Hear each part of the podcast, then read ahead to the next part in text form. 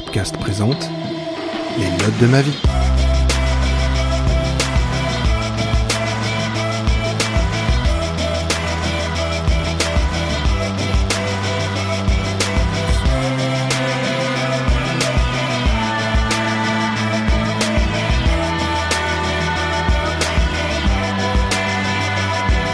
Bonjour à tous, bienvenue dans les notes de ma vie. Alors c'est une émission où, je, enfin voilà, c'est une nouvelle émission où je reçois encore une fois une jeune femme. Voilà, c'est deux de suite, c'est bien quand même.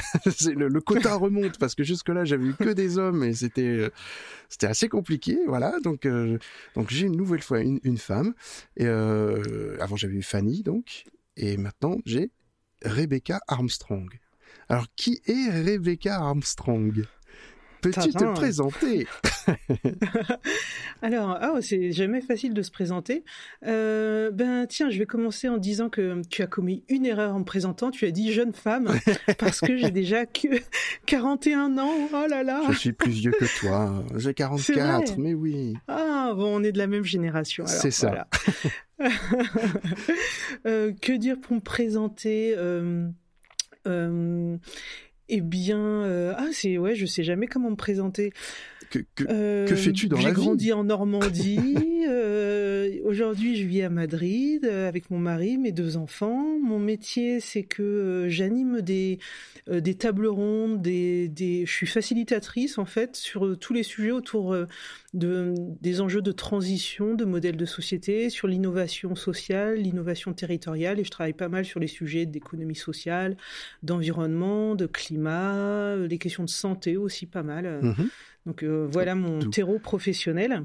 D'où, euh, voilà. Et puis, et puis par ailleurs, voilà, j'ai un podcast qui s'appelle Hashtag 2050, où aussi je m'intéresse aux questions de, transition euh, par le prisme en fait de discussion euh, où on, essaye d'imaginer à chaque épisode avec euh, mon invité euh, le monde en 2050. Donc Mhm. l'invité choisit un thème et puis à partir de là, on parle de, de ses attentes, ses espoirs et puis on et on regarde si le présent euh, permet d'aller dans la direction de ce futur euh, souhaité. Alors, Voilà. est-ce que les invités sont tous des professionnels de la profession, on va dire? Je veux dire, est-ce que c'est des, des gens qui pensent au futur, qui ont quelque chose de, Non, rapport avec l'écologie ou voilà? Pas forcément, c'était vraiment mon souhait justement, c'est que dans mon ancien travail, je travaillais en collectivité sur les questions de, euh, de, de climat, de développement durable, Mhm. et je trouvais justement que beaucoup d'enjeux, notamment les rapports du GIEC, là, le groupe Oui. euh, intergouvernemental des experts pour le climat, dont on entend beaucoup des- parler en ce moment. et ouais, maintenant on en entend beaucoup parler, tant mieux. Et en fait, c'est des, c'est des sujets qui étaient traités par des scientifiques et qui avaient du mal à passer dans le grand public. Et j'avais envie que, enfin, je me suis dit que pour que les enjeux du monde à venir, notamment autour du climat, mais le climat finalement ça impacte tout, euh, que ce soit l'environnement, l'économie, les aspects sociaux. Oui. Et donc, euh, j'avais envie que euh, n'importe qui puisse prendre la parole à partir du moment où il y a un sujet qui lui tient à cœur, de pouvoir me dire comment il imagine euh, le futur, pour que justement euh, aborder les enjeux du monde à, à venir, les enjeux de transition avec euh, euh, bah, avec euh, le quidam en fait. Mhm. Et donc certains sont euh, euh, sont pas forcément experts, mais en tout cas ils sont passionnés ou très intéressés par un par un sujet et le sujet qu'ils choisissent d'explorer avec moi. Ah, tout à fait. Alors moi, je t'avouerai que essayé de me mettre dans cette position-là, à m'imaginer Mhm. ce que pourrait être le futur euh, en 2050. Eh ben, j'avoue Ouais. que j'ai bien du mal. on en a parlé Ah, avec un collègue de travail et on s'est Mhm. vraiment posé la question. Mais euh, finalement, c'est très compliqué parce que ça change tellement vite. Il y a tellement de, de facteurs différents qui peuvent impacter le, le futur. Pas forcément en, en bien en plus. Euh, je alors, j'ai plutôt une vision pas forcément très optimiste. C'est peut-être pas bien, hein, mais. Euh, sur le- l'effet de masse en fait, euh, voilà, de, Oui. de tout ça qui fait que Mhm. bah, on se retrouve encore à notre époque avec des Donald Trump qui nous qui nous donnent des discours très bah, pas positifs Bah ouais, c'est du pas tout. réjouissant. Et voilà, c'est pas Mhm. réjouissant et et on finalement on n'entend plus que ces gens-là.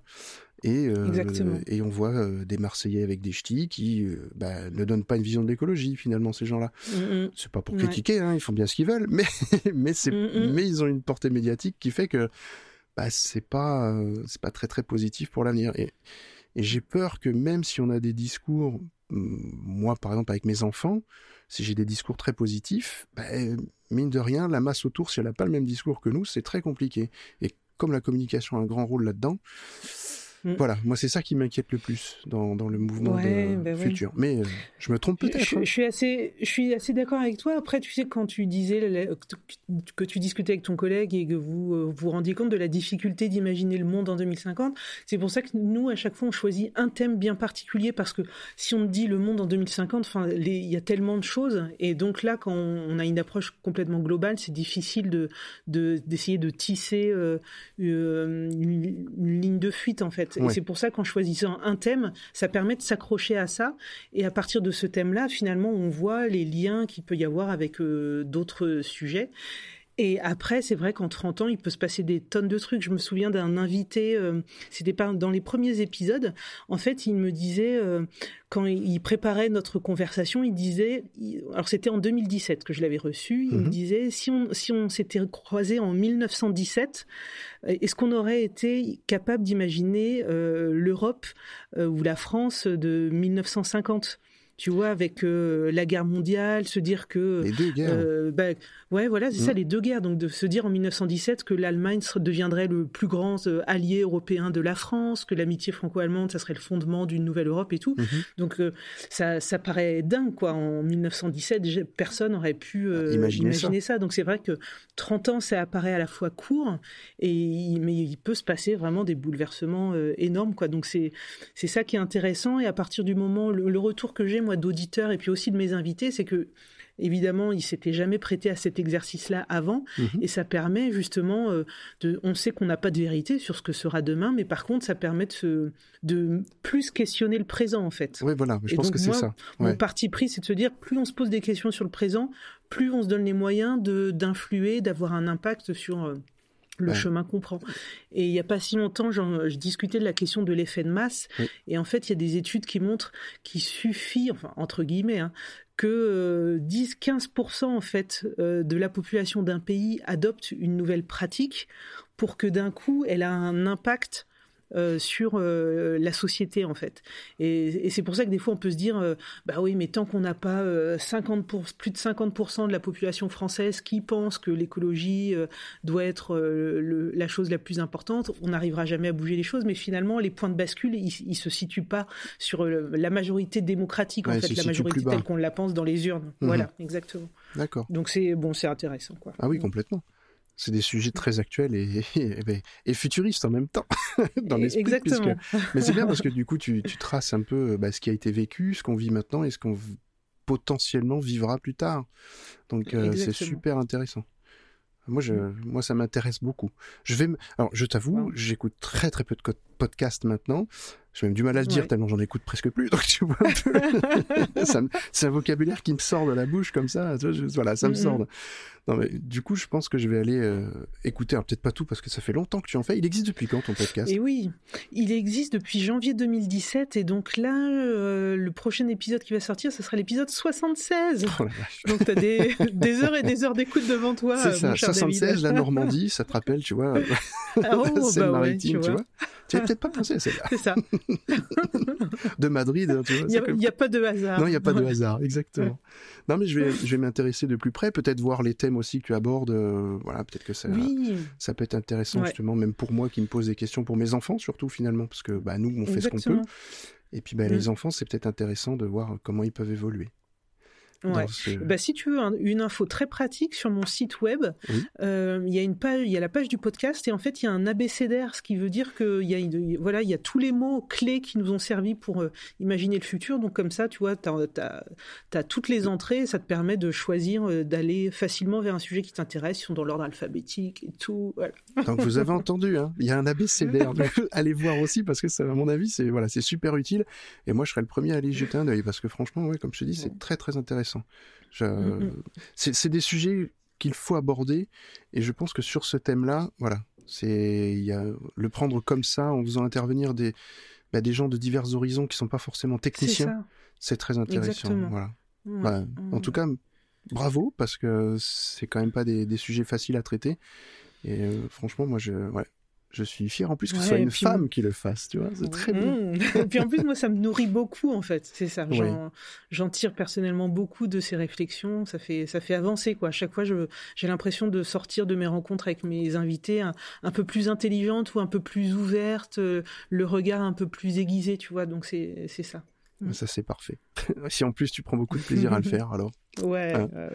Mais alors, quelle sera la musique en 2050 ah, et eh ben, il y, a eu, il y a eu un épisode sur ce sujet-là. Ah, tu vois, bah, tu vois, j'écoute pas, alors, pour te dire, hein, donc... Ben, ah, ben, ça peut être intéressant, justement. alors, on ira l'écouter, celui-là, pour avoir la réponse. Exactement. Euh, alors, toi, euh, la musique, euh, voilà. Pourquoi, en fait, je t'ai invité? Parce que tu ben, je, je, pensais que tu étais, voilà, très musicale. voilà, peut-être pas mhm. forcément joueuse de musique, musicienne, mais j'avais le sentiment que tu avais une approche à la musique. Je sais pas pourquoi. Hein. Mais je sais pas, le, t'avoir vu intervenir sur des vidéos sur YouTube, des choses comme ça, je sais pas, il y avait une, musicalité dans ce que tu proposes et dans le discours que tu tiens. Il y a une sorte de musicalité là-dedans. Et ah. je me suis dit, elle doit avoir des choses à dire sur la musique. Mmh. Et je me suis pas trompé. Parce que vu les titres que tu m'as proposés, je dois avouer que tu as fait dans. Alors, l'originalité par rapport à mon podcast, parce qu'effectivement, c'est des types de morceaux qu'on ne m'a jamais proposés. Et mhm. vous allez tout de suite comprendre pourquoi. Parce que le premier morceau que tu me proposes, c'est le premier mouvement souvenir de Florence de Tchaïkovski. On va l'écouter tout de suite, en entier, je dis bien. Attention, parce que moi je suis un fou. Alors préparez-vous à avoir 10 minutes 46 de musique classique dans les oreilles. Ça va pas faire de mal, donc profitez-en bien. À tout à l'heure.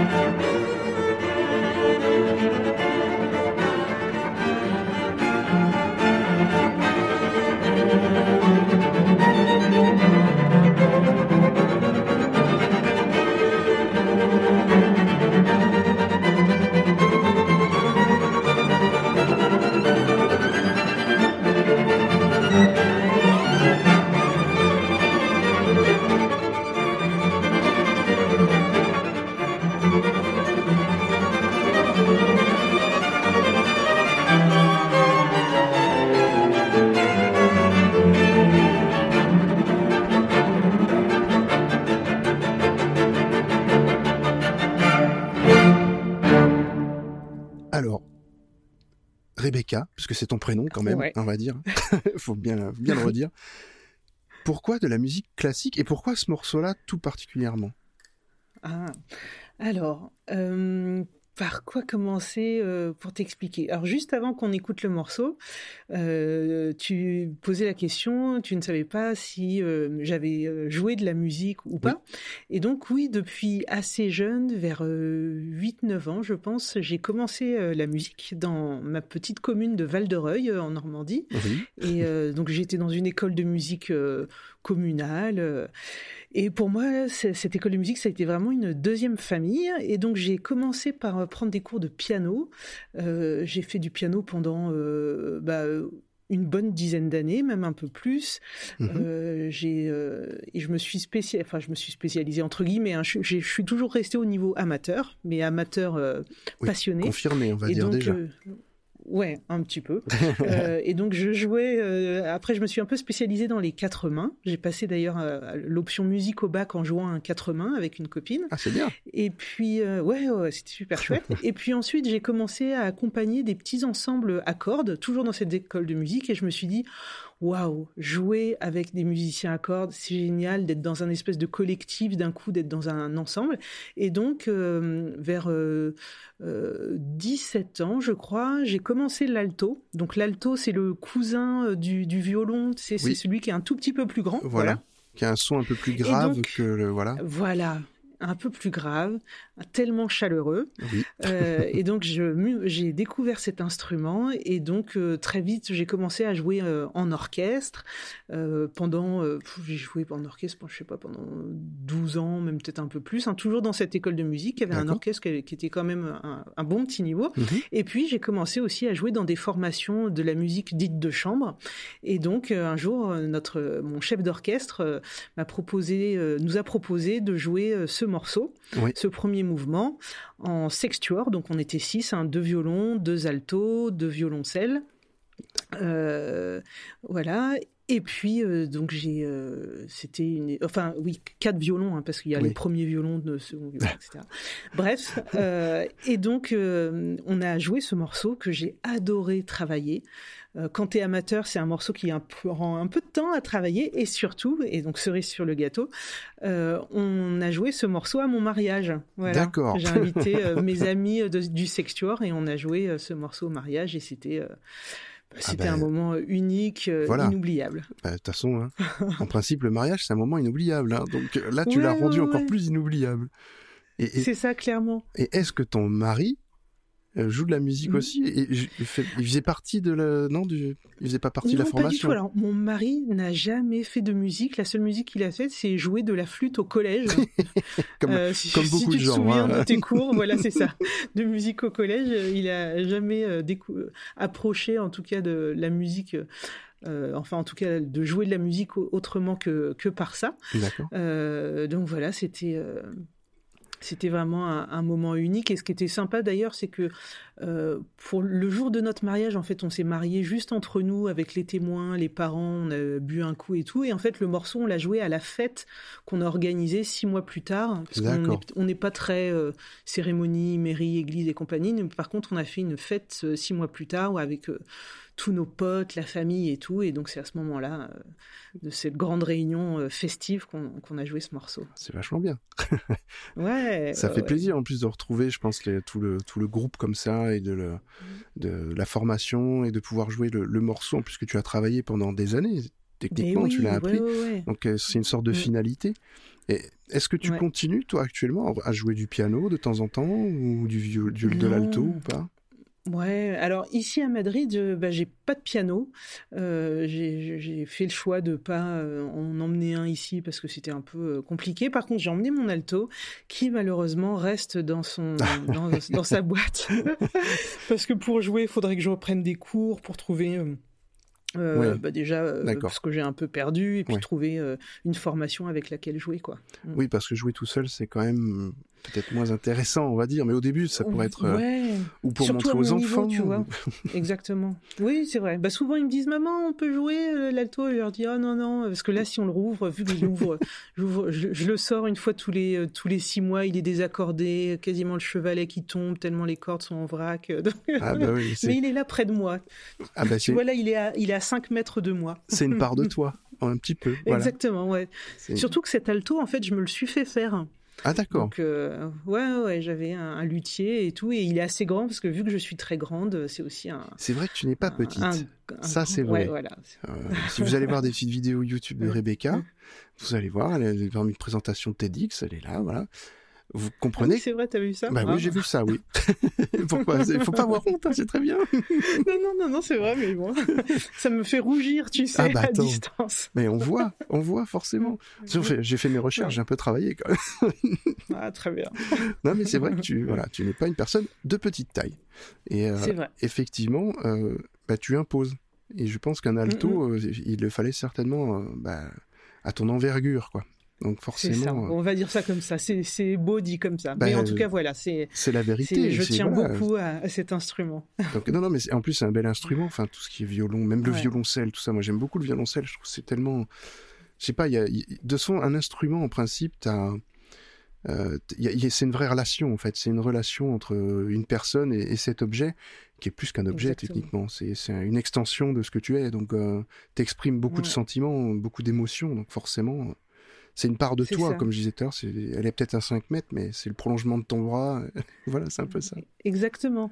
Et puis, euh, tu vois, même si, si ma pratique, elle est restée vraiment euh, amateur, euh, c'est ça que je trouve fort dans la musique, c'est que quand tu la joues, en tout cas, c'est que quel que soit ton niveau, à partir du moment où tu t'engages Mhm. pour, pour apprendre, pour construire, pour jouer un morceau, tu, ouais, c'est ça, tu te donnes vraiment, il y a un, un vrai plaisir profond à, à aboutir. Tu sais, quand tu es à 6, là, tu découvres tes partitions de, voilà, ce premier mouvement de souvenir de Florence, ça te paraît euh, être une montagne, et puis petit à petit, euh, tous les six, collectivement, semaine après semaine, tu, tu la gravis. euh, Mhm. À des moments, tu sais, tu as des, comme des camps de base Oui, voilà, où tu arrives à te poser, tu passes un nouveau niveau, et puis ensuite, hop, tu continues, tu continues jusqu'à arriver jusqu'au bout et, Et- et faire quelque chose de ce morceau. Quoi. Et puis l'avantage d'être en groupe comme ça, c'est de pouvoir progresser ensemble. Et tu vois que tout le monde ne va pas forcément au même rythme, que tout le monde n'est pas n'est pas coordonné Mm. forcément, alors que c'est de la musique où il faut être coordonné justement.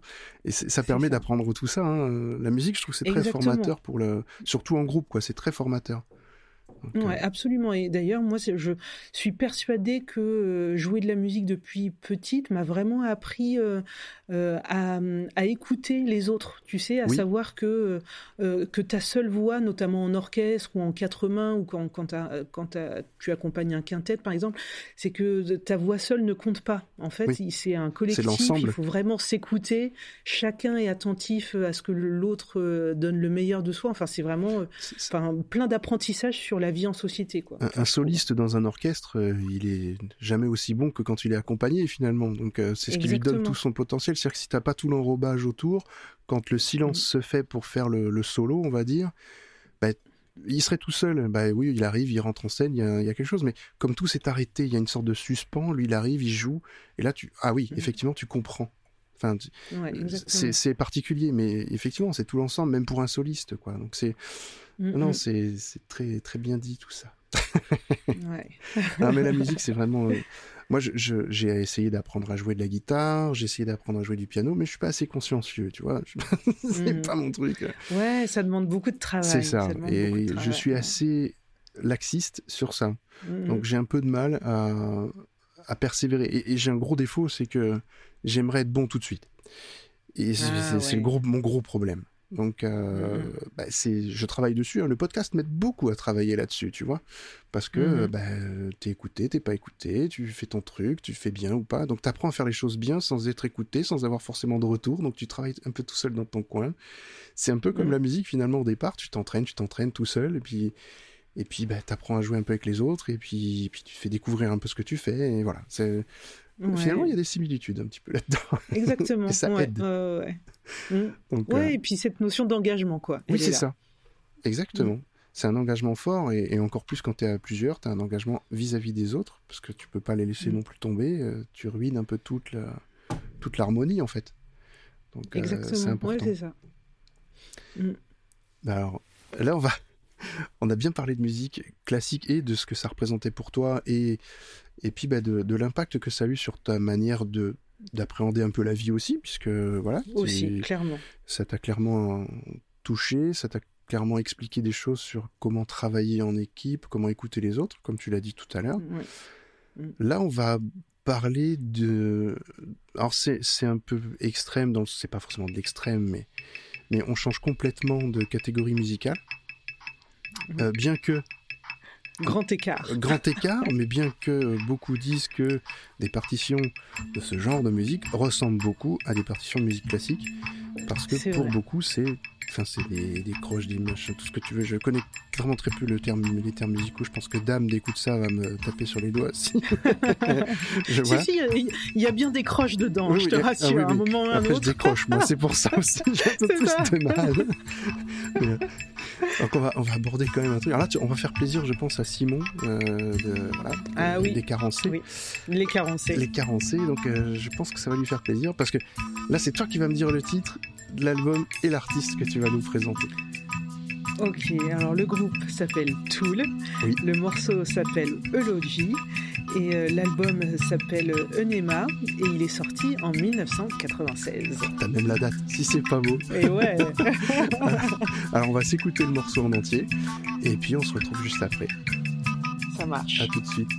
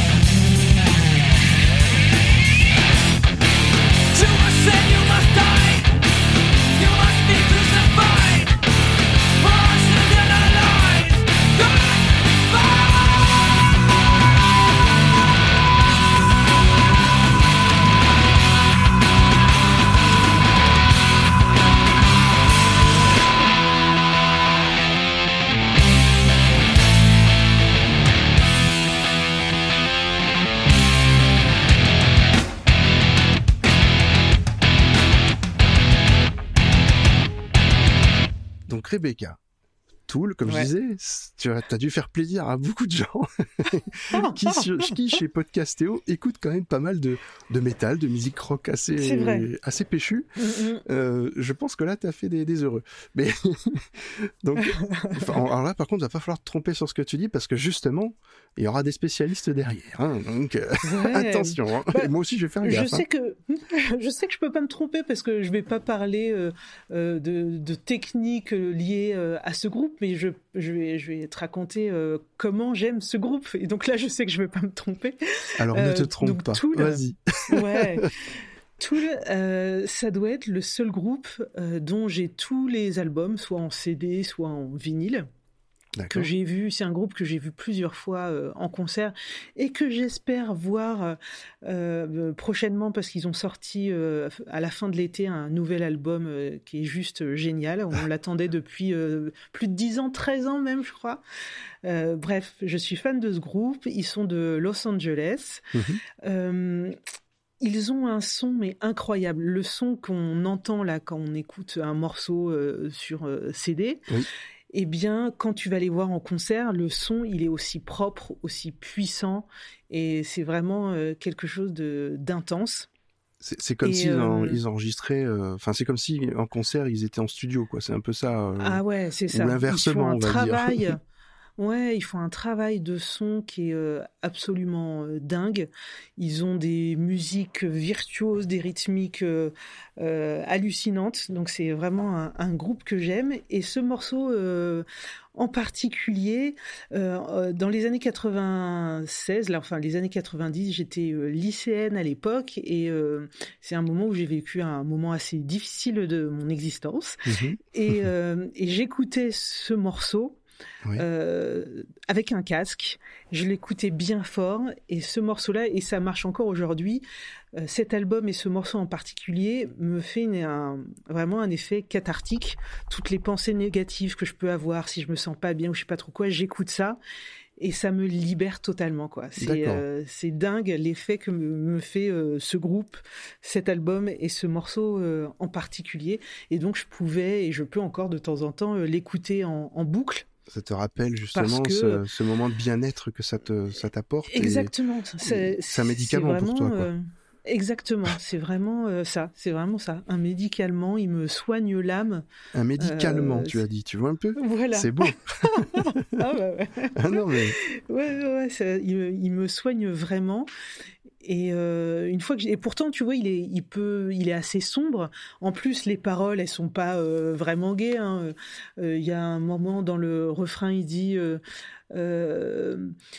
est-ce que quelqu'un serait prêt à, mourir pour moi? Le ferais-tu? Le ferais-tu maintenant? Est-ce que tu mourrais pour moi? Ne me mens pas, euh, ah la ligne, etc. Donc c'est hyper sombre. Et pourtant, euh, justement, j'ai l'impression que euh, ouais, cette noirceur du morceau me libère de mes propres noirceurs quand j'en ai, quand j'ai envie de me débarrasser d'un moment de, je sais pas, de tristesse, de blues ou de, de moins bien. tu les laisses exprimer par avec. quoi. Voilà. Exactement, c'est ça. ça c'est vraiment un côté cathartique et, libérateur. Alors moi j'ai noté quelque chose parce que tout le je connais comme ça aussi de, de nom. J'ai écouté euh, parce que bah pareil chez Podcastéo il y en avait pas mal qui passent quand même. Il y a quand même des, gros fans. Euh, Émilie, euh, voilà. Si tu, si tu entends, je parle aussi de toi. les ça m'a fait penser, surtout une voix du, la voix de, du, chanteur, euh, m'a fait beaucoup penser au chanteur de A Perfect Circle. Alors je sais pas si la manière de chanter en tout cas, voilà, m'a fait beaucoup penser, même dans l'intonation et tout. Donc c'est un autre groupe, euh, voilà, un peu dans le même esprit. Mais oui, euh, mais attends, et je sais pas y a un lien, j'en sais rien, mais c'est vrai que la voix est très très Circle, proche. Pour moi, je, ouais, je vérifie tout de suite, mais je crois que c'est ça. Hein. Oui, je t'entends très mal. Voilà, c'est ça. Perfect. Ah zut, là tu m'entends? Oui, c'est bon. Ok. Et donc oui, c'est bien ça. Euh, A Perfect Circle, c'est le même chanteur, c'est Ménard de James Keenan. Ah ben voilà. Donc c'est bah ok. donc tout s'explique. Voilà. Mm. donc c'est logique. Ah non mais c'est vraiment la, même. Voilà, j'avais cette sensation. Ouais. Ah, ok, je comprends mieux. Tu vois, là, j'avais pas fait mes devoirs. Je préfère te, je préférais te laisser parler là, tu vois. non, mais c'est très bien parce qu'effectivement, c'est on sent que de toute façon, ce chanteur-là, il a dans sa voix, il y a quelque chose qui, qui apporte euh, une tristesse, mais en même Mm, temps qui exprime tellement. Donc ça te, comme tu dis, ça fait un effet un peu inverse, quoi. Même si les chansons sont sombres et tout ça, ça Mm. te, ça te donne envie de, bah, d'écouter beaucoup plus de ce qu'il fait.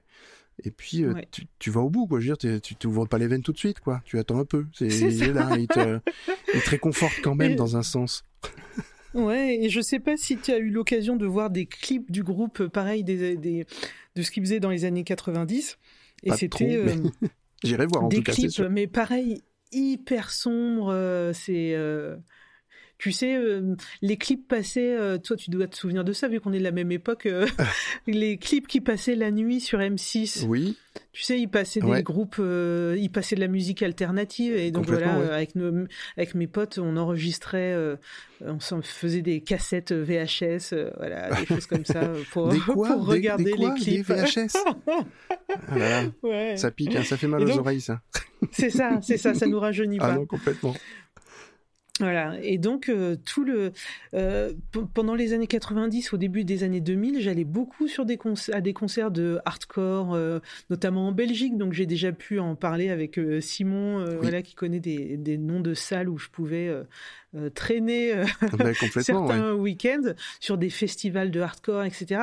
Et euh, il y a quelques groupes que je réécoute encore de, de temps en temps, mais le seul qui reste de, ouais, que j'ai découvert à cette époque-là, alors qui n'est pas dans, c'est pas du hardcore, mais en tout cas Non, non. qui, qui me ramène à cette époque-là, c'est vraiment ce groupe et que je continue à, à vraiment beaucoup apprécier.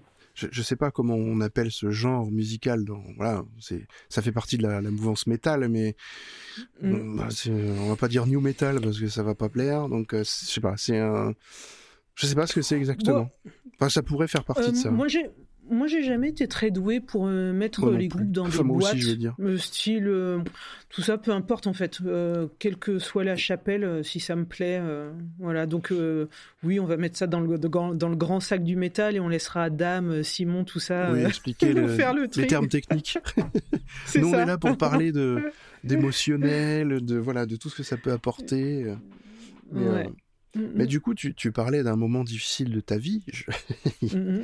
je sais pas si tu veux aborder un peu le sujet ou pas, c'est comme tu veux, mais euh, c'est- ce morceau-là avait vraiment une signification par rapport à- au moment que tu avais difficile que tu avais vécu dans le texte, ou ou c'était juste le- le- la sensation, le, le, feeling qu'il y avait dans ce, ce morceau qui te faisait aller mieux, euh, voilà, par rapport à cette situation?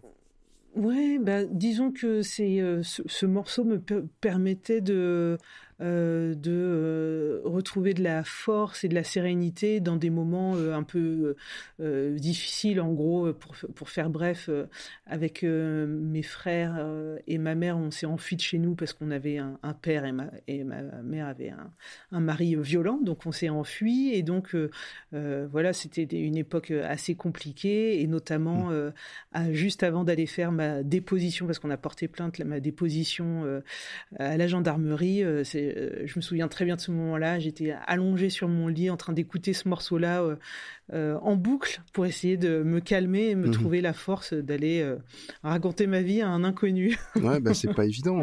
En tout cas, non, non, c'est sûr. bah, en tout cas, ta, ta maman a eu la force de, de porter plainte, d'aller d'aller lo- loin en fait. À cette époque-là, c'était Ouais. for- forcément peut-être pas évident quoi. C'était pas dans la sûr. mouvance Et quoi. puis, euh, hum, hum. et donc euh, voilà, donc euh, tout le est rattaché à ce moment-là, mais en tout cas, cet effet bénéfique de d'évacuer comme euh, Mhm. tout le, le négatif, ça, ça reste voilà, c'est mon ma musique doudou quand j'ai besoin de de ouais d'évacuer de la mauvaise humeur ou quelque chose à moins bien, ça, ça marche toujours aussi bien. Et ça, je trouve ça assez chouette quoi que la musique elle ait, elle ait cette force là. C'est exactement ce que j'allais dire. C'est la force de la musique en fait. C'est euh, chacun prend la musique comme comme elle vient, mais euh, il y a forcément des moments où euh, une musique va rappeler quelque chose, va faciliter euh, une amélioration dans son état personnel, va ou va Ouais. rendre un peu triste en même temps. euh, Mais ça fait du bien aussi. Hein. Faut pas faut pas le cacher. Hein. Exactement. Il y a Ouais. des musiques qui te Ouais, rendent triste, mais c'est pour ton bien finalement parce que tu ressens des choses et tu te sens plus humain. Donc euh, C'est ça. c'est il faut accepter tout ça. Donc euh, la musique, elle est là vraiment pour ça. Donc euh, Exactement. Et d'ailleurs, tu vois, je suis. je pense que la musique a tellement ce rôle important pour n'importe qui, quasiment n'importe où sur la planète, je pense à peu près. Et, euh, mhm. et c'est pour ça que je me dis que c'est important de respecter finalement les goûts musicaux de chacun. Tu sais, bien sûr. Euh, que, moi, ce, ça, cette, ce bien-être-là, je le, je le trouve en écoutant Tool, que des gens, ça soit en écoutant Céline Dion, que ça soit en écoutant euh, Kenji Girac ou peu importe. Euh, on peut, enfin voilà, ce bien-être-là, il est tellement important que quel que soit le support, tant mieux que la musique nous apporte ça, quoi. Pour moi, il n'y a pas, pour moi, il a pas vraiment de mauvaise musique. Il y a de la, il y a de la musique qui nous parle ou qui nous parle pas, tout simplement. Après, bah oui, euh, il y en a qui vont jouer. Euh, tu prends du Didier Super, euh, bon, bah, voilà, c'est mm. pas non plus de la super musique, mais les gens accrochent parce que c'est drôle, parce que c'est décalé. Chacun trouve un plaisir là où il veut le trouver, ou une tristesse là où il veut le trouver, ou une émotion quelconque là où il va quand il va écouter la musique. voilà, ça va lui apporter tout, mm. tout, ça, tout ça en fait. Moi, je trouve que c'est ça qui est important. Hein. Donc, Exactement. il faut accepter toutes les musiques de tous. C'est pour ça que moi, j'interviewe des gens qui écoutent de tout. Et euh, mhm. je veux dire, si, si, euh, la personne veut me faire euh, passer que du métal, comme l'a pu le faire presque Simon, parce qu'il n'a pas passé que ça, mais, voilà, il, a, il, en a passé quand même beaucoup, bah, ça me mhm. dérange pas. Pourtant, c'est pas ma musique de prédilection. Mais moi, mhm. j'adore parce que je découvre des choses. Et, c'est ça aussi qui est important. C'est la musique sert à ça. Ça, ça t'ouvre. Voilà, c'est quelque chose qui t'ouvre. Il t'ouvre toi et il t'ouvre aux autres. Donc non, je trouve ça très important. Donc voilà. Tu parlais tout à l'heure de chapelle. Ouais. Donc je sens, tu, tu, la vois arriver, la grosse transition avec les gros sabots Je la, vois, voilà. ça y est. Elle est belle, hein Ouais, les, elle est pas mal. Les gens comprennent pas pour l'instant, mais moi je sais. Donc je suis dans le secret, t'as vu un peu. non, c'est ça, c'est du teasing, faut pas tout dire. Exactement, faut y aller petit par petites touches, tu vois. Et, euh, donc on parlait, tu parlais de chapelle tout à l'heure. Euh, on va faire un gros rapprochement cette fois avec l'univers du gospel et, avec l'univers de Nina Simone, qui euh, voilà est quand même une représentante un peu de, cet univers-là, euh, et du, gospel en général, de la musique euh, jazzy, de la musique bah, très noire américaine, mais, mais de velours, quoi, avec de la comédie mm-hmm. aussi dedans. Beaucoup de comédie, beaucoup d'autodérision et beaucoup de dérision sur les autres. Et, et le morceau qu'on va écouter, que tu as choisi, il s'appelle Mississippi Goddam. Alors tu vas nous expliquer après euh, le pourquoi du comment. On va écouter le morceau. Il est génial ce morceau. Ah mais franchement oui c'est mais tout Nina Simone c'est génial en fait. il y a pas... Absolument. Il n'y a pas de tergiversé. il, faut, il faut que vous écoutiez du Nina Simone. C'est la deuxième fois qu'on en propose. Pas le même morceau en plus. Donc franchement aller écouter du Nina Simone c'est vraiment très très très bon. Même si c'est un petit côté un petit peu vieillot, mais en fait non ça vieillit pas du tout. Vous allez voir Ah non ça vieillit pas. Ah non ça vieillit pas. C'est c'est ancien ok ça date des années 60 70 hein, voilà Franchement, mm. vous allez y trouver votre bonheur, quoi. Donc euh, voilà, on écoute le morceau de Nina Simone, donc Mississippi Code d'âme, et on retrouve Rebecca juste après pour les explications de texte. Ça marche, je suis là. The name of this tune is Mississippi Goddamn.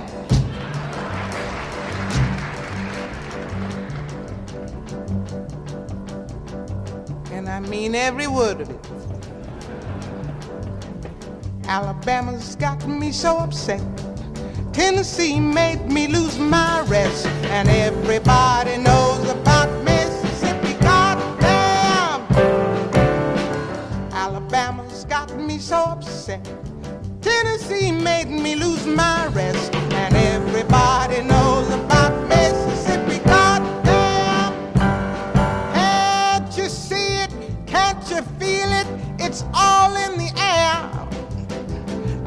can't stand the pressure much longer. Somebody say a prayer. Alabama's gotten me so upset. Tennessee made me lose my rest. And everybody knows about Mississippi. Goddamn! This is a show tune, but the show hasn't been written for it yet.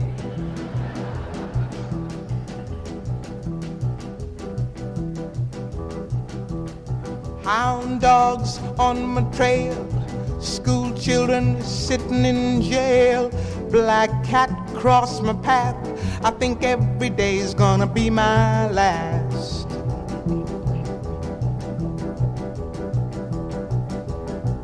Lord, have mercy on this land of mine. We all gonna get it in due time. I don't belong here, I don't belong there. I've even stopped believing in prayer.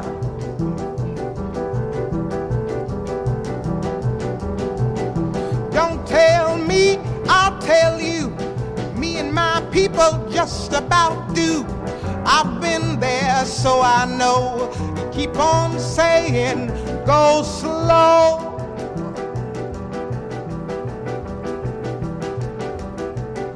Well, that's just the trouble. Washing the windows, cotton. You're just plain rotten.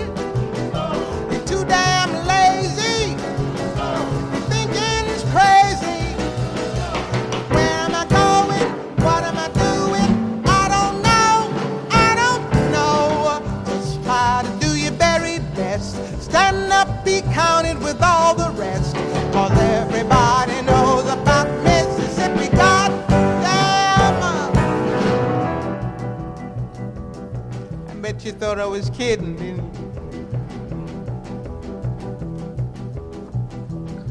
picket lines, school boycotts. They try to say it's a communist plot. All I want is equality for my sister, my brother, my people, and me. Yes, you lied to me. You told me to wash and clean my ears and talk real fine, just like a lady. And you'd stop calling me Sister Sadie. Oh, but this whole country is full of lies. You all gonna die and die like flies. I don't trust you anymore. You keep on saying, go slow.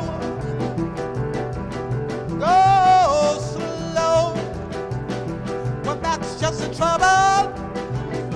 Desegregation, mass participation, unification. Do things gradually, but bring more tragedy. Why don't you see it? Why don't you feel it? I don't know. I don't know. You don't have to live next to me. Just give me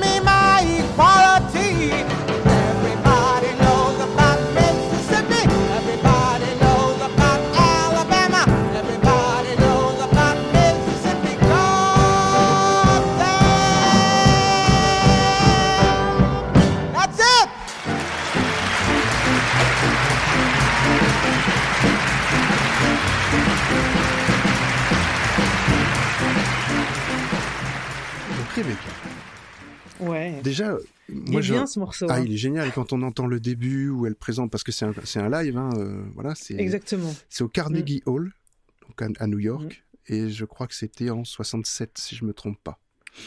Je Oui, c'est possible. En, en plus, euh, euh, ce morceau, elle le chante jamais de la même façon. euh, à chaque live, elle euh, elle l'aborde un petit peu différemment, de la- une façon de la chanter, des phrases qu'elle va chanter différemment. Enfin, c'est c'est vraiment, c'est une reine quoi, sur scène. Ah, mais euh, complètement. Ah ouais. Ah ouais, non, Mm, mm. franchement, enfin, et, et c'est marrant parce qu'elle a un côté, c'est, à la base, c'est pas forcément une jolie femme. hein. Si on regarde, elle a un côté très masculin. D'ailleurs, beaucoup de gens se sont moqués d'elle pour ça. Mais Mm. franchement, euh, quelle voix, quoi. Et ça passe au-dessus de tout, au-dessus de toute critique possible qu'on peut faire de, de l'apparence physique qui n'a absolument euh, aucun intérêt. Mais c'est, mm. Je sais pas, elle, elle a une beauté, cette femme, qui est euh, Mais incommensurable. oui, moi je trouve qu'elle a, elle a, elle a une beauté, une puissance dans son regard, dans, dans sa tenue aussi, sa façon de, de se tenir euh, devant son piano, devant un micro, sur une scène, Ah, mais de regarder le public. elle la mène. façon dont, ouais, Elle mène la danse, c'est elle qui mène tout euh, sur scène. Elle est, elle a, il y a un orchestre certainement avec elle, mais, mais techniquement elle est seule, quoi. Elle est seule avec son piano et elle envoie, quoi. C'est Ah et une voix, mais alors même si elle chante comme tu dis, elle chante pas forcément toujours pareil. Euh, Mm. C'est une constance dans la qualité vocale, c'est-à-dire que t'as moi ça. perso, je suis pas euh, très pointu dans la technicité, mais euh, tu, si tu veux trouver un pain dans ce qu'elle chante, Faut y aller. ah, faut y aller, hein, parce que et c'est du live. voilà, c'est à l'époque, c'était du live direct, quoi. Franchement, euh, non, non, Non, c'est fabuleux, quoi. C'est- Ouais, fabuleux. Et, et ce morceau-là en particulier, pour faire euh, encore euh, le lien avec euh, La Chapelle dont tu parlais tout à l'heure, ce morceau, en fait, elle l'a écrit très vite en 1963. Euh, pour, re- pour remettre dans l'histoire, 1963, euh, c'est l'année du discours I Have a Dream de. Martin Luther. King. Et en fait, ce, donc euh, la même année, elle écrivait ce morceau euh, suite en fait à une bombe qui avait été posée dans une église euh, de Birmingham Mhm. aux États-Unis, et euh, donc une bombe posée par le Ku Klux Klan. Et, euh, et Des donc gens voilà, il y avait euh, des, ouais, et il y avait donc euh, des deux petites filles et un petit garçon, je crois, qui sont morts euh, dans dans cet attentat. Ouais. Et, et donc Mississippi Goddam, en fait, ce, ce morceau, en fait, il, il- il rappelle tout ce, bah voilà, c'est cette euh, cette guerre en fait qui a été Mhm. faite euh, aux Afro-Américains, aux, aux Noirs euh, aux États-Unis, et donc euh, elle parle évidemment de, bah, du Mississippi, hein, ces États du Sud, elle parle d'Alabama, euh, elle parle des de- d'enfants noirs qui sont mis en prison, voilà, elle raconte toutes ces histoires-là, qu'il ne laisse aucun re- repos à son peuple, et c'est vraiment à la fois une très belle chanson et aussi un, un- comme un cri quoi, Ah, complètement. pour dire voilà, il y, en- il y en a marre. Et, euh, et cette, euh, alors moi j'aime beaucoup tout, quasiment tout ce que fait euh, Nina Simone, ça y a pas photo. Et ce morceau-là, je l'aime beaucoup parce que je pense que je l'ai découvert pendant que j'étais à la fac. J'ai fait des études de droit Oui. et, et c'est je pense que c'est une période où en fait je me suis plus intéressée à la situation des Noirs en gros. Moi je pour Alors, ceux qui m'ont jamais vu, je voilà. suis métisse euh, avec un père ghanéen, euh, enfin français mais d'origine ghanéenne et une mère euh, française blanche, donc je suis métisse et donc j'ai cette double appartenance et ouais c'est plus à la fac en fait que je me suis plus intéressée à, à, à ces questions de, de traitement des Noirs, que ce soit aux États-Unis ou en France aussi où ça ça reste pas Bah, glorieux. voilà, on est d'accord. donc, euh, clairement, C'est la et donc condition questions humaine, on appelle ça. Ouais, enfin ce racisme Voilà. endémique, euh, voilà, je me suis plus intéressée euh, à ça. euh, et, et, et ce que j'admire beaucoup aussi chez Nina Simone, c'est sa colère, quoi. Et, qui Mais est, c'est- et que de cette colère qu'il a, qu'on re- la retrouve toute sa vie hein, dans, dans son parcours de femme, Oui. qu'elle en fait tant de belles choses en fait, et tant de belles choses pour dénoncer les origines de sa colère. Et euh, donc ça, je trouve ça. euh, Et ce qui est étonnant d'ailleurs, c'est qu'elle a un traitement de cette colère. Elle passe par l'humour très souvent, parce qu'au tout Mhm. début du morceau, on voit bien qu'elle elle sort des plaisanteries. Hein. euh, Voilà, il y a deux trois plaisanteries. Mhm. C'est étonnant d'ailleurs, parce que le thème est quand même très fort, euh, voilà. Mais c'est pas grave. Elle, elle- c'est une manière de dénoncer les choses, je pense, pour elle. Et puis, ben, n'empêche, le discours est passé. Euh, comme on disait tout à l'heure, la puissance vocale fait qu'elle peut exprimer sa rage de cette manière-là. Et surtout, il y a Mm. une, une intensité de l'interprétation, euh, pas forcément dans la puissance. hein. Quand je parle d'intensité, c'est plutôt dans la manière de dire les choses, de les chanter. On sent qu'il y a une présence, quoi. Tu, tu l'as, elle est, comme on disait tout à l'heure, elle est en face de toi, mais tu peux pas la louper, quoi. Je veux dire, c'est, ben elle est là. ouais. et, Et pour euh, revenir au, au premier mot qu'elle dit au début de la chanson, souvent dans ses, dans ses euh, concerts euh, sur scène, elle, a- elle interpellait le public. Et ce qui est intéressant de savoir, parce que euh, j'ai lu une biographie d'elle, des- j'ai lu pas mal de choses, vu, vu des documentaires et tout. Mhm. Tu vois, quand elle jouait à, à New York ou des choses comme ça, elle jouait plutôt devant un public plutôt blanc. bah, Et oui. en fait, elle hésitait pas à, à, à interpeller, à, et alors à la fois ça faisait réagir avec euh, des, des rires qu'on entend souvent dans les enregistrements, mais en même temps, elle avait pas peur de, de confronter les blancs qui l'admiraient sur scène à la réalité de ce que vivaient les noirs. euh, Bah, et qu'elle dénonçait dans ses chansons. Et donc, en plus, elle, elle avait cette colère, mais elle avait aussi ce courage de le, voilà. de le chanter et d'interpeller le public, quoi. Oui, c'est ça, c'est qu'elle passe son message euh, de, de différentes manières. Et, et c'est vrai qu'à l'époque, de toute façon, ceux qui allaient au spectacle comme ça, surtout au Carnegie Hall, euh, effectivement, il ne devait pas y avoir tant de noirs que ça qui devaient y aller. Il devait Exactement. y avoir ouais. quand même un poil plus de blancs. Hein.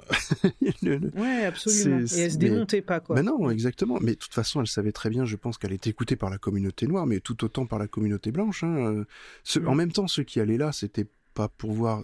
Enfin, il y en a certains qui devaient venir voir un peu la... faire les, les curieux, quoi. Voilà, c'est un peu une bête de foire, euh, comme à l'époque, je pense qu'il y en avait qui avaient ces idées-là, quoi. Mais après, je, Mm. la majorité quand même, à- arrivée là, c'était aussi pour découvrir l'artiste qu'elle était ou la voir en vrai. Et, et ils connaissaient déjà cette personne-là. Donc, euh, Ouais. elle sortait du lot, techniquement. Donc, euh, Ouais, bon, ça. après, les mentalités, euh, c'est vrai qu'en 60, euh, dans les années 60, euh, c'est compliqué, hein. Ah bah oui, et absolument. même encore Ouais, maintenant, dans tous les cas, été, mais ça a Mm. quand même bien évolué. Mais il y a encore des choses euh, qui ne vont pas. Et qui, voilà. Ah bah oui, oui. L'effet de masse, encore. Oui, c'est ça. On y revient. revient et c'est. euh, mm. Non, mais c'est vrai que c'est une personne franchement influente et bah, le- la personne qui me l'avait proposé était aussi une, une personne donc de, de la communauté, on va dire euh, africaine, d'origine Mhm. africaine et, euh, et- et effectivement, ça- elle avait le Nina Simone a le même impact que toi sur sa sur sa vie, sur sa manière de voir les choses, sur le, le fait d'appréhender sa couleur parce que bah oui, on a Ouais. on a chacun une Mm. couleur, c'est comme ça, c'est la vie. Moi, je suis né blanc, bah oui, enfin je suis rose, hein, je suis pas blanc d'ailleurs, je suis rosé, j'ai le teint rosé, on va Ouais. dire. Bon, mais c'est comme ça. Bah oui, oui. Ma femme, elle est métisse, africaine. Mm, mm. Donc on a, euh, voilà, et, mes enfants, ils sont, euh, ils sont de huitième génération, donc ils sont très blancs. Ouais, ils sont très très bah pâles. oui. hein. Mon fils est Bah, blond comme aux yeux bleus. hein. mon Donc, mari, est, mon mari est, est blanc, donc c'est des, comme on dit, des carterons, c'est ça Alors Carteron, c'est la quatrième génération, et je sais plus huitième, il y a un autre nom. Ma femme saurait mieux dire que moi. Mais effectivement, c'est voilà, ça fait partie de. c'est encore une fois, on fait une classification de choses qui ne devraient même pas être classifiées, quoi. C'est, Ouais, on est Et humain, après, voilà. point. mm, oui, c'est ça, clairement. On vit sur la même Et euh, planète. c'est hein. vrai que.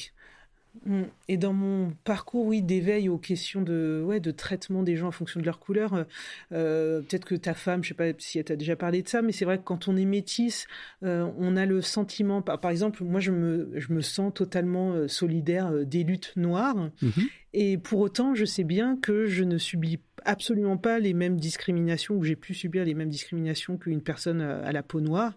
Et à la fois, tu sens très bien que t'es pas non plus traité comme quelqu'un de, de blanc, tu vois. Donc, tu as, Oui. toujours ce questionnement d'être dans l'entre-deux, ou euh, Alors, euh, d'autant des plus gens pour les euh, qui sont métis, en noirs fait. peuvent se dire, ouais, voilà, c'est ça, Mm. on peut te dire, ouais, mais toi, tu vives pas la même chose que nous, Voilà. que la discrimination face aux noirs. Et je fais, bah, c'est vrai, mais pourtant, mon cœur, il est, il Oui. est dans, dans, dans vos combats. Et euh, enfin voilà, donc c'est. Et c'est pas évident C'est parce intéressant que- aussi comme questionnement. T'as- Mm. en fait, t'as un, t'as un double racisme quand t'es métisse. En fait, t'as le, le racisme de tes Mhm. origines, c'est-à-dire que les gens qui, bah, ils te considèrent pas comme étant, euh, comme étant noir, quoi, comme étant africain. Et, et Mm. les blancs, bah, ils te considèrent pas comme blanc non plus. Donc, bah, t'es quoi? Bah, voilà, t'es, bah, t'es un être humain. Donc, comme tout le monde, ben, tu ça. vis. euh, je veux dire, c'est- c'est- pourquoi se poser ces questions? Moi, moi ça, ça me sidère qu'encore à notre génération et que même.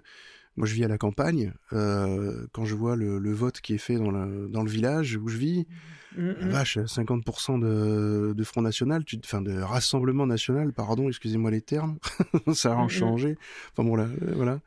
Bah, et ça me désole, ça me désole. Ouais. Et c'est surtout de la Bah, je- pseudo-bêtise, en fait, parce que les gens ne le connaissent pas.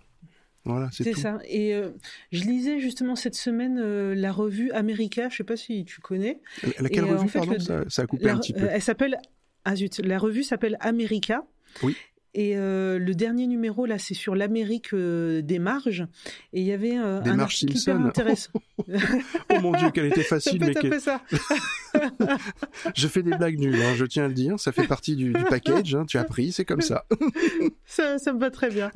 Et en fait, il y avait une écrivaine, je crois que c'est une écrivaine, oui, c'est ça qui expliquait ça, qui disait, en fait, euh, euh, parce qu'elle essayait de, de comprendre pourquoi euh, le peuple américain avait élu Trump, Mhm. mis à part les questions de collège électoral, hein, cette complexité Oui. qui fait qu'il a été élu sans avoir la majorité des voix, mais bref, Oui, ça c'est compliqué ça. Euh, mis à part ça, elle, elle disait en fait la classe moyenne américaine a été complètement détruite, même s'il y a très peu de chômage, les inégalités sont vraiment de plus en plus croissantes.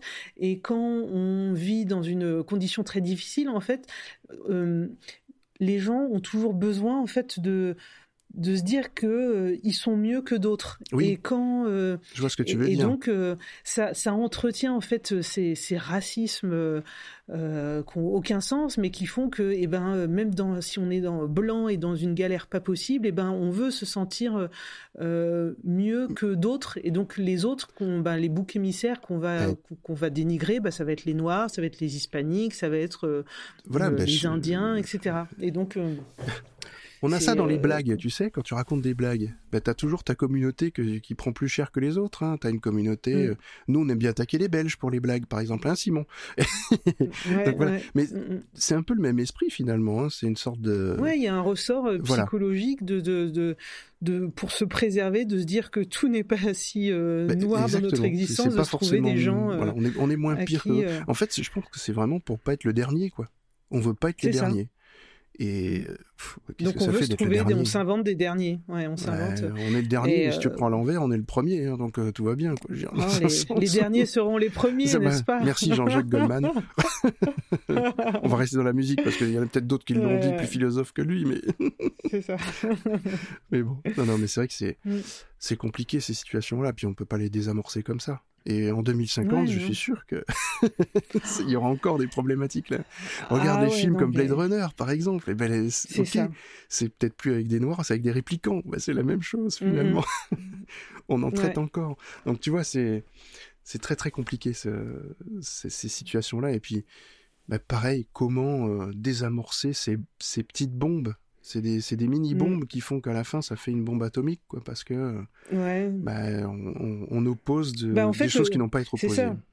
Exactement. Et pour, pour régler ça, enfin, c'est à mon humble avis, hein, en fait, il faut investir dans des choses qui sont euh, pas rentables à court terme, donc des choses qui sont pas euh, valorisables dans notre euh, économie de marché. L'éducation, la culture. Mm.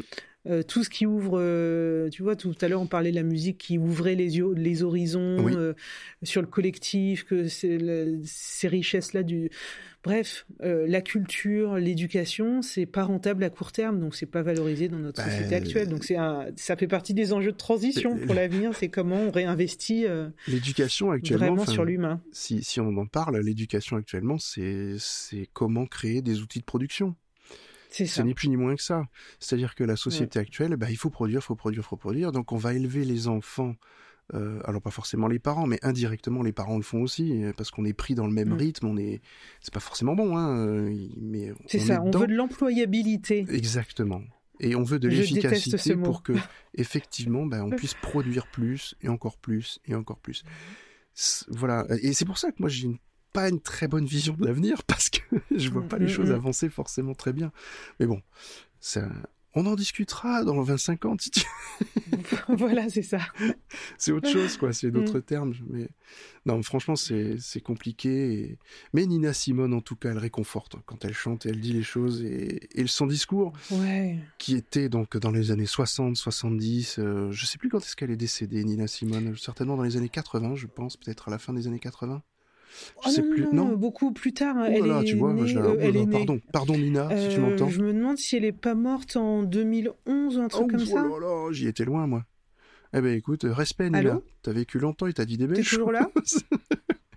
Non mais c'est compliqué parce que, en tout cas, son discours, il est encore très actuel. C'est euh, voilà, donc euh, Ouais. Tel, voilà, tel qu'on l'entend là. Ah non, alors elle est morte en 2003, tu vois, je, le- je la voyais plus proche de nous. Elle Ouais, est morte en mais 2003. Tu vois, moi je la voyais partir plus tôt.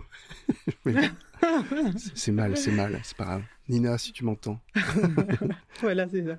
euh, ne m'appelle pas tout de suite. Je viendrai beaucoup plus tard. hein. Ne- Garde-moi sur terre quand même. Mais par contre, tu vois, euh, on- on- elle chantait en public, comme tu disais, là, l'extrait, c'était Oui. c'était passé en, en un concert en 1967. Cette, ce morceau, elle l'avait écrit en 63. Et donc, tu vois, elle était en plein, en direct, elle tapait dans l'actualité, mais euh, en plein dedans, quoi. Bah et oui. puis, elle y allait pas avec trop de métaphores. C'était, euh, les mots, ils étaient écrits dans, dans, dans- clairement dans ses chansons. Et euh, justement, je me, je me posais la question, qui sont les artistes, en tout cas que euh, européens, tu vois, il y en, a peut-être dans d'autres pays, j'écoute pas la musique du monde entier, donc je sais pas, qui sont à ce point-là autant clairement engagés dans l'actualité? Je sais pas si c'est Il y en a peut-être beaucoup si moins euh, maintenant qu'il y a quelques années. Après, euh, je sais pas trop. euh, il faut peut-être aller chercher dans le rap, les entend pas. dans le slam, dans des. Ouais, le rap, ouais, c'est vrai. Le rap, le Mm. slam, peut-être, des, des moments dans la musique euh, pareil, euh, la musique métal aussi, t'as des choses des fois qui sont dites qui sont très engagées. Mm, mm. Je pense que chaque courant a son interprète engagé. C'est sûr que si tu Ouais. prends la pop et la variété, on risque de moins taper dans le dans ce domaine-là, mais mais mais encore, tu prends peut-être même des, des Souchons, des, des gens, des Woolsey, ils ont eu des discours peut-être plus Mm, plus mm. simplistes, mais euh, qui voulait quand même dire des choses parfois très, très dans l'actualité et, et dans l'air du temps. Euh, Ah ouais. Je pense. Hein, je, Ah bah tiens, c'est- l'occasion de faire un petit clin d'œil à, à Martin de, micro, de Stockholm Sardou. Ah oui, Sardou, engagé dans son genre. Eh, voilà, j'allais pas, oser- enfin, j'osais pas dire dans son genre, mais tout à fait. C'est sûr que le temps des colonies, on va peut-être pas en revenir dessus, voilà, c'est ça. mais c'est compliqué. Mais après, Sardou a dit des choses. euh, le Bac G, par exemple, c'était une chanson très engagée, très dure, qui n'a pas plu à tout le monde, mais qui ne disait pas non plus que des bêtises. Je veux dire, c'est un- Mm, Ouais, c'était un constat sur quand même la société. Euh, Mais euh, on en reparlera peut-être avec messieurs de, de, de Stockholm Sardou parce que ils vont faire partie des prochains invités. Ah, génial. ils ont accepté. Super. Comme ça, tu sais, ça fait des perches d'épisode en épisode. Ah mais moi euh. je suis comme ça. Moi je fais. du- Il y a du teasing partout. C'est un truc de C'est fou. Tu sais, à la fin, tu vas me demander une question à poser pour ton prochain invité. Alors je suis déçu parce que j'ai pas eu de questions. Tu vois, je suis très déçu là-dessus. Je... Ah, zut. Bah ouais, même pour Fanny, j'ai pas eu trop de questions. Enfin, pas eu du tout de questions d'ailleurs. Donc bon, Ouais, j'ai- ouais. c'est parce que j'ai pas encore une énorme communauté non plus qui fait que. Donc bon, Mm, mm. écoute, s'il y a des questions qui sont posées plus tard, on viendra faire un rajout de capsule et on se les posera. C'est ça. On fera Ce une sera le droit de suite. Voilà, exactement. Le droit de réponse, tu sais. Mm. On fera ça. Mais effectivement, il n'y a pas eu de questions et je suis un petit peu, voilà, un petit peu déçu, mais c'est pas grave, c'est pas grave. Ça... Non, mais là, Les gens, de toute façon, on en se fait- raconte plein de choses, là. Exactement. Et puis, euh, les gens te découvrent euh, voilà, très bien par ce qui est dit actuellement et on voit qui tu es, euh, ce que tu vis, ce que tu as vécu. Et, et puis, ben, on va voir aussi ce qui te permet d'être super heureuse dans la vie et qui te Ouais. booste, qui te, te fait bouger et te, voilà, te met des, des petits frissons partout dans le corps quand tu écoutes tout ça. Et je comprends pourquoi, parce que quand j'ai vu les, le, le concert, alors c'est voilà, c'est un morceau qui est pris sur un live.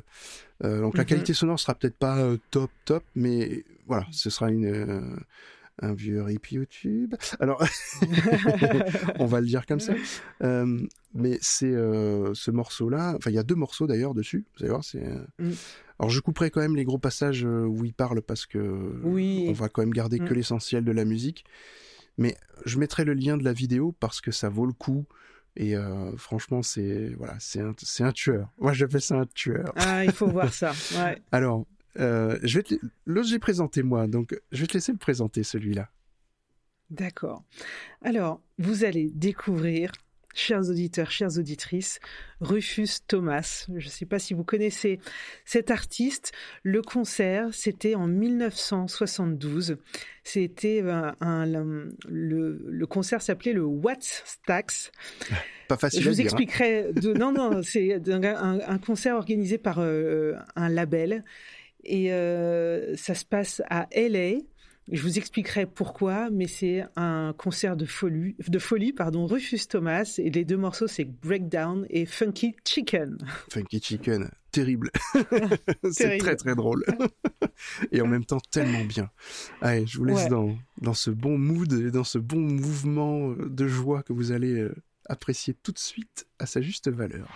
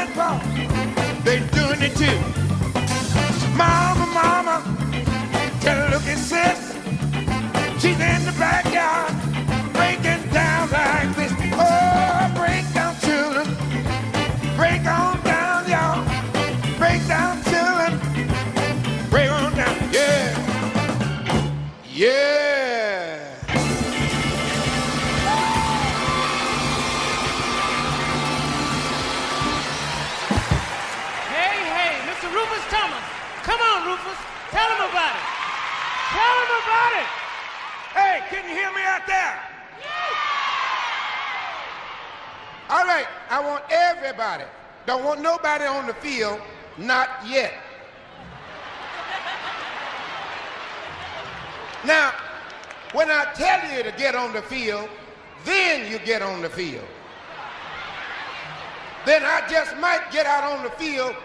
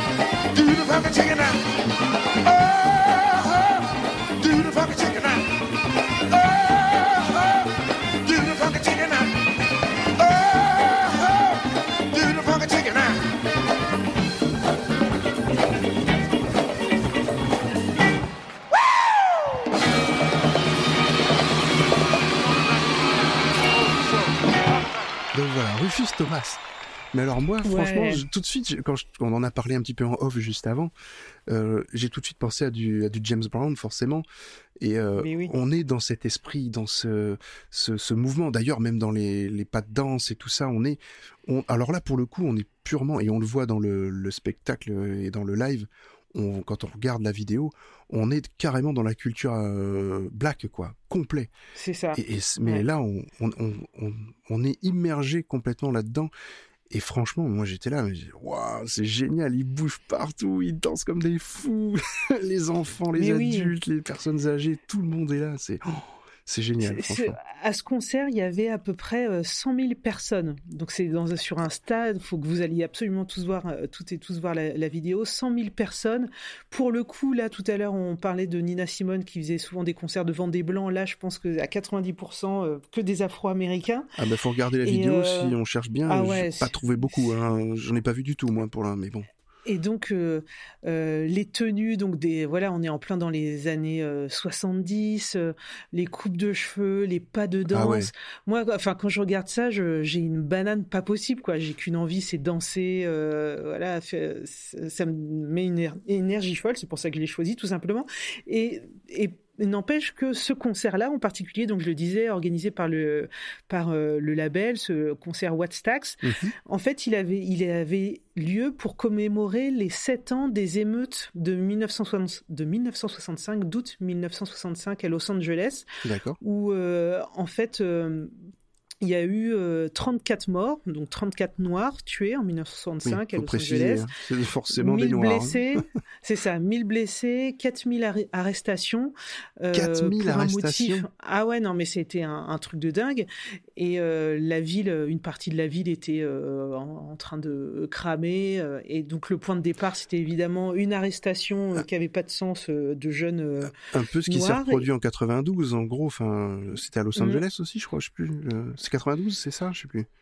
Qui a Euh, vu le- les grosses, les émeutes de- aussi aux États-Unis. Ouais. Pareil. euh, C'est dans le même esprit. Hein. Et exactement. Et donc là, 1965, on, revient à la même période euh, que Nina Simone tout à l'heure, hein, les années euh, 60, où on était en plein dans la lutte pour les droits civiques pour les Noirs euh, américains.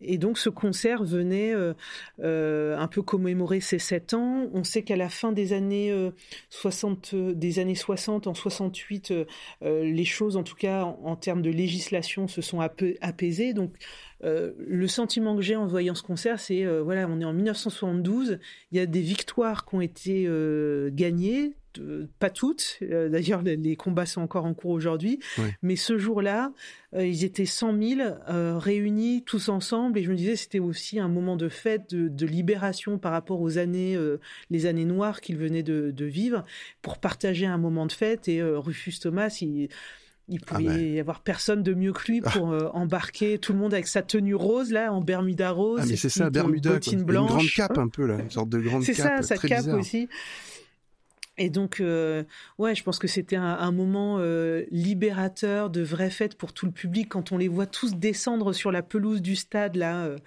Et euh, tous danser. enfin c'est et tous danser quoi c'est euh, Et c'est toute génération confondue, quoi. C'est ça qui est, qui est C'est ça. Et, euh, on et voit on voit même là, enfants il y a euh, des, il y a des blacks qui sont là pour le, le service d'ordre. Voilà, ils sont, mm, mm. ils sont, ben, ils sont tous, mais ils laissent faire, quoi. C'est bon, c'est la fête. Ils comprennent bien que de toute façon, Mais il se oui. passera jamais, il se passera rien de mal, quoi. Et ouais c'est que, que de, la- pure énergie Exactement. positive quoi on ressent, on et le puis tout ressent ça de suite. emmené par euh, c'est ça des cuivres ces chansons qui sont euh, euh, voilà funky chicken Voilà. euh, le poulet rigolo breakdown où il dit break down to the right break down to the left Non, est- bref c'est pour danser pour s'amuser se ouais il y a, il y a être une bien grosse quoi. légèreté et pourtant, voilà, ça exprime tellement de choses.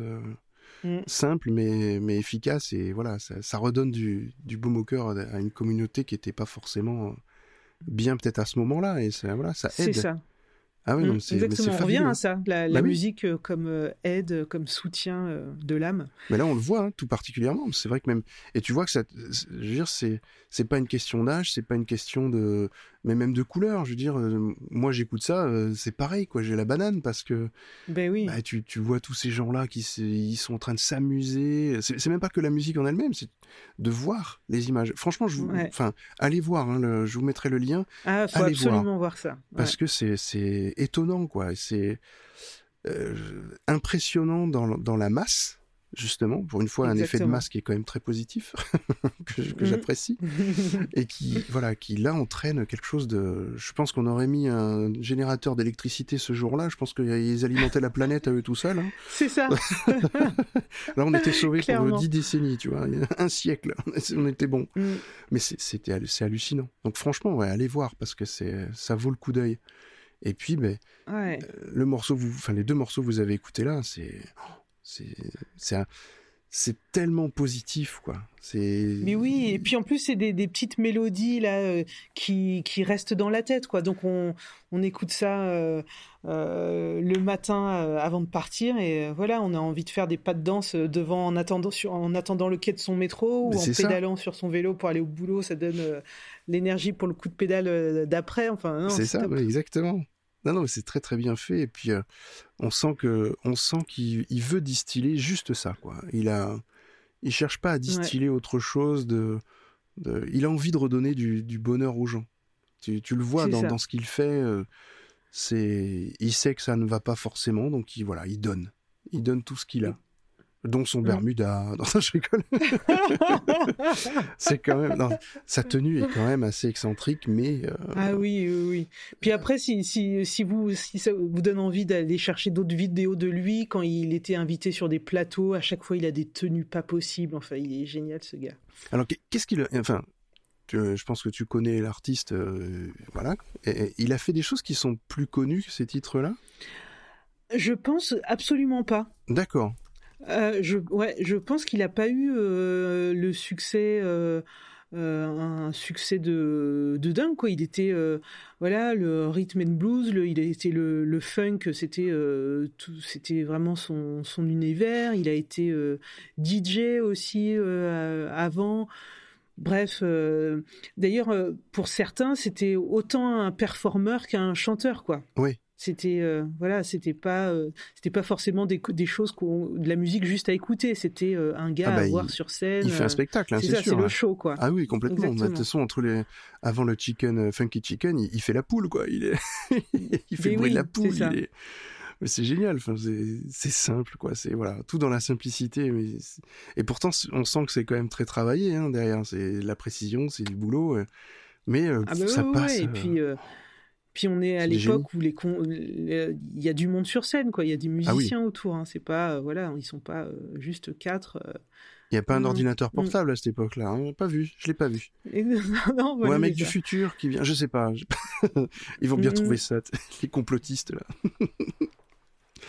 non, mais bon. Et donc ouais, je pense que lui, sa, sa, sa carrière n'a pas dépassé les États-Unis. Il Ah, eu. c'est- euh, pour ça que je dis, ça me voilà, parlait là- pas du tout. Moi, je... c'est sûr que tu qu'on Ouais, compare tout de suite avec James Brown, euh, voilà, parce que bah, c'est le même, le même style de musique, le même genre. euh, c'est du funk, c'est, ça bouge. Même dans le- la manière de chanter, il y a un petit, un petit truc, quoi. C'est, on sent qu'il y a de la parenté, euh, la- même de la fratrie, je disais, parce qu'effectivement, euh, il- il a l'air plus âgé, hein, Rufus Thomas, mais euh, je sais pas si à cette époque-là, Mm. effectivement, euh, quel âge avait James Brown, mais, mais bon, c'est, euh, ouais.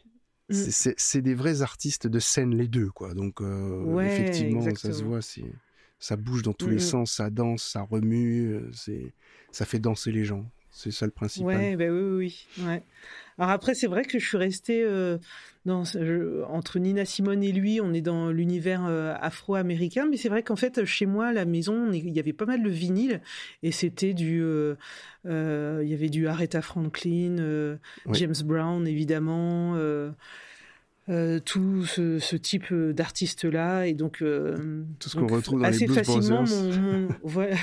donc mon oreille euh, devait avoir beaucoup de tendresse pour ces pour que ces- ce type de musique-là résonne en moi Ouais, et me reste comme étant des des, ressorts aussi, importants des- quoi toutes ces voilà. Charles évidemment ouais absolument Ouais, Mhm. tout ça, c'est le- toutes les musiques de la Motown aussi, un petit peu, je pense, qui, ressortent. ouais. On se, c'est vrai que mine de rien, quand euh, on réécoute nous, c'est, pas notre, c'est un peu avant notre génération, mais on les a réécoutés beaucoup puisque c'est venu après aussi. Hein, dans les années 80, on réécoutait aussi ces, ces musiques-là. Donc Mm. moi, enfant, je me revois. euh, c'est pour ça que j'ai une grosse tendresse pour le, le film Les Blues Brothers parce que euh, le premier, hein, pas le, non, le tout, le vrai, l'original. ouais Voilà, avec Dan Aykroyd, euh, et- mais le, le vrai, quand il était tout fin, tu vois, celui euh, qui ressemblait à une Mhm. allumette, là, c'est lui. voilà. Et euh, je crois que c'était euh, Jim... Mince, je sais que c'est un Bellucci, mais je me rappelle jamais du nom de l'acteur. Et je, je vais me faire taper sur les doigts. hein. Alors là, euh, ah bah là je, pour- je pourrais pas te sauver mais- désolé mais c'est Je- pas grave. Je, noms de- je ne veux pas être sauvé. Je vais être puni pour cette in- infamie de ne pas retrouver son nom. Euh, je sais plus si c'est James ou John Bellucci. Bref, vous, vous me corrigerez. Il n'y a pas de souci. Mais en tout cas, c'est voilà. Et on retrouvait justement dans ce film-là Aretha Franklin, Ray Charles. euh, je crois qu'il y a James Brown aussi en prêtre complètement. ouais moi je qui fait du gospel. Je vois encore très bien euh, chez moi, pareil, les vinyles de Diana Ross. Oui, euh, exactement. enfin, voilà. On est complètement dans ce. Mais et tout ça, ça distille du bonheur, quoi. Et cette musique-là en distille énormément. Donc euh, non, non, franchement, c'est c'est des moments de vie je- et toute cette musique black, euh, cette musique noire américaine est est euh, extraordinaire, extraordinaire. Mais oui, ouais. Et ça a découlé vers des Michael Jackson, vers des des Prince, Exactement. vers des Ben oui, tous oui, ces oui. artistes excessivement réputés dans les années 80-90 qui voilà qui ont c'est fabuleux franchement Mm. ouais donc non, très bon choix très bon choix Ah, je pense que ça va mettre la chouette. patate à beaucoup de gens Oui. et surtout si ça peut aller faire découvrir Rufus Thomas effectivement c'est c'est un très bon point donc euh, voilà Bah oui, absolument. Allez-y. Ouais, ouais, ouais, c'est, ça vaut le coup. S'amuser, euh, pour mettre ça en soirée aussi, je pense que ça passerait très bien. Oh bah c'est effectivement c'est de la musique euh, drôle euh, et qui bouge ça bouge donc forcément les gens peuvent ne peuvent que danser là-dessus Exactement. Voilà. Ouais. Ben, écoute Rebecca, Ça fait presque. Alors, j'ai pas compté parce que là on enregistre, j'ai pas mis les morceaux encore, mais rien qu'en parlotte, on en est à 1h08 à peu près, dépassé. C'est vrai. Là là. D'accord. Donc plus les, Ça les passe morceaux, vite. le Tchaïkovski de, de 10 minutes, le Tool, 8 aussi, les morceaux de Toul sont longs, voilà. Il fait plus de 8 minutes. Euh, voilà, on va être, oui, on va faire presque l'heure et demie facile, oui. Donc euh, Mhm. c'est très bien. les gens auront eu le temps Oh, de te chouette. découvrir, découvrir tes goûts, découvrir qui tu es, euh, voilà, un petit peu plus intimement. Euh, Mhm. Et puis, ben, euh, en espérant que ça ait donné aussi la les petites discussions qu'on a eues hors musique et que ça ait donné aussi envie aux gens d'aller te- t'écouter dans ton podcast, de peut-être voir un peu ce que tu fais à côté, même professionnellement, puisque tu as, tu, tu as, je crois, l'atelier, c'est ton, le nom de ton C'est ça, le entreprise. nom de mon entreprise. Voilà, il y a un site, hein, l'atelier.com, si je ne me trompe pas. Euh, non, Non c'est euh, rebeccaarmstrong.net. Ah, d'accord, tu vois, je me trompe. Pourquoi l'atelier.com Alors, j'effacerai. non, je vais les laisser parce que c- il faut faire face à ces erreurs. Donc, rebeccaarmstrong.net. Je mettrai tous les liens, de toute façon, dans, le, dans les notes de l'émission. Oui. Donc, vous pourrez retrouver tout ce que fait Rebecca. Euh, et puis, tu dois avoir certainement un Twitter, hein, forcément. Oui, Voilà. oui, Twitter, Instagram. Sur le euh, site, tout y est, de toute façon. Voilà, c'est ça, je pense que tout y est. Ouais, ouais, Donc, ouais. voilà. Mais en tout cas, allez écouter euh, 2050. Ouais, c'est ça surtout. Ah non, j'allais dire, euh, moi j'espère surtout que les gens ils vont avoir Ah. envie de d'aller découvrir euh, encore un peu plus les artistes Ah oui. qu'on a passés, oui, euh, Nina Simone, etc. Et tout à fait, ça va de soi. Mais qu'ils aillent aussi te découvrir, les gens qui ne te connaissent Oui. pas encore et qui, qui veulent vraiment Non mais je suis, un, je, suis, un- je suis un peu timide alors. mais Oui, ça- ça très bien Venez entendu. écouter mon podcast. Non, non, la timidité, voilà, elle, est passée, pas avec moi en tout cas. moi, je ne suis pas, donc tu peux y aller. Enfin, je ne suis plus. Voilà, Bon. je suis un timide refoulé. C'est pour ça que je plaisante beaucoup. Alors, je sors des blagues pourries, tout ça. Euh, non, mais ça s'est très bien passé. Et franchement, euh, moi, je trouve que c'est donc ça fait déjà plusieurs fois que je reçois des, des personnes de, donc euh, issues du métissage, et on retrouve Mhm. un peu les mêmes influences. Et voilà, je, je trouve ça génial parce que euh, bah, ça parle. On sent qu'il y a, il y a une, une voix un peu commune pour ces, ces communautés. euh, J'aime pas dire ça, mais voilà. Mais on sent qu'il y a quand même un- une accroche commune. Et je suis sûr que beaucoup de d'autres personnes euh, qui sont pas issues du métissage ont cette vision-là aussi. Et, et j'espère que ça, ça permet l'ouverture justement de le- voilà. Et la musique Mhm. sert à ça, comme on l'a dit tout à l'heure. Et ouais, absolument. écoutons-nous, écoutons de la musique, et on se fait plaisir, et on fait plaisir ça, à ses oreilles et à sa tête. Voilà, C'est ça. Faisons-nous du bien avec du bon son. exactement. Et peu Le son importe qui le nous son. parle. Voilà, exactement. Exactement. Celui qui, qui résonne en nous. Et alors, est-ce que, voilà, toi, tu as, est-ce que tu aurais un dernier morceau à conseiller, euh, comme ça, qui te viendrait en, en tête, que je mettrais tout de suite maintenant en fin d'émission pour faire plaisir euh, aux gens Et est-ce que tu as quelque chose que toi tu veux écouter absolument ou voilà et que tu veux faire Ah, écouter Alors, ouais, alors dans ce cas-là, je vais, je vais te dire un truc que, que j'adore. Je pense que euh, c'est Gérard Manset. Ça me euh, parle, dis donc. C'est vrai, dans l'album Manitoba ne répond plus. Mais ça me euh, parle ce truc-là. Et le morceau que je vais choisir, c'est euh, Quand une femme. D'accord. Voilà. Mais tu vois, Quand une femme, Gérard Manset, Manitoba ne répond plus. d'accord. Eh ben écoute, on va on va faire découvrir ce morceau. Il y a, il y a une petite histoire autour de ça ou pas du tout? Non, pas forcément. Je sais plus comment j'ai découvert cet album que j'écoute encore régulièrement et euh, j'aime beaucoup la poésie de cette chanson qui qui parle de toutes petites choses. Mais euh, je souvent les trouve plus que belles, hein. c'est un, un- ouais, et je trouve que c'est un très grand parolier de très beaux textes. Cet album est magnifique et cette chanson, dans dans ces petites choses qu'elle raconte, je la trouve euh, très très forte et, et belle. Eh ben alors, tu sais quoi? On va se Mm. quitter sur cette chanson-là. Je vais la diffuser en intégralité, juste pour faire plaisir aux gens, parce que c'est toi qui me l'as demandé. Enfin, c'est moi qui t'ai demandé le morceau Oh. techniquement, mais c'est toi qui me la conseille, donc on va la mettre. Ah bah, ah ouais, avec grand grand grand plaisir. Et puis, bah alors, Rebecca, à très bientôt, j'espère, pour euh, Ouais. d'autres émissions, pourquoi pas, et puis euh, à ton écoute dans ton, dans ton podcast, et puis euh, peut-être en festival, euh, car tu es des fois en Ouais. festival aussi. Donc, n'hésitez pas à Mm. aller la rencontrer. Ce que je n'ai pas encore fait. J'aimerais bien un jour aller rencontrer les gens du, des- dans les festivals, les autres podcasteurs. Je suis Mhm. loin, je suis dans le sud-ouest. Ah bah ouais, on est et toi, t'es à. Madrid, c'est vrai, on est loin de Paris, on est loin de, de là où il y a les vrais festivals et tout. Non, mais on, va, on arrivera à se retrouver. Merci Oui, beaucoup. il y a des chances.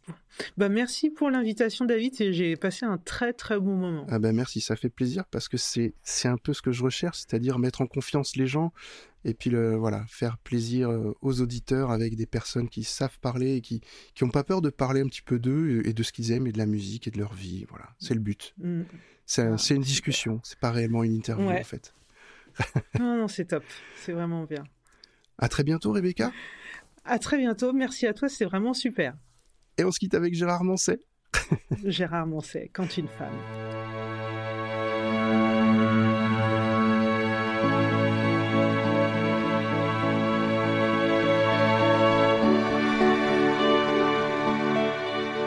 Quand une femme se lève le matin, fait chauffer de l'eau, regarde ses mains, sort sur le devant de son bungalow. Peut-être alors elle se souvient des choses inconnues qu'elle avait oubliées, comme un papier plié sous un petit coussin, doux comme un mocassin.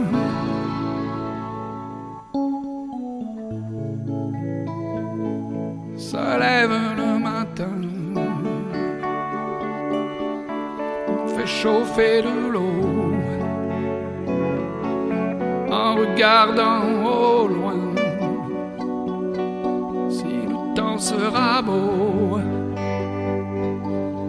s'il pleuvra demain. Ce sont des choses inconnues qu'elle avait oubliées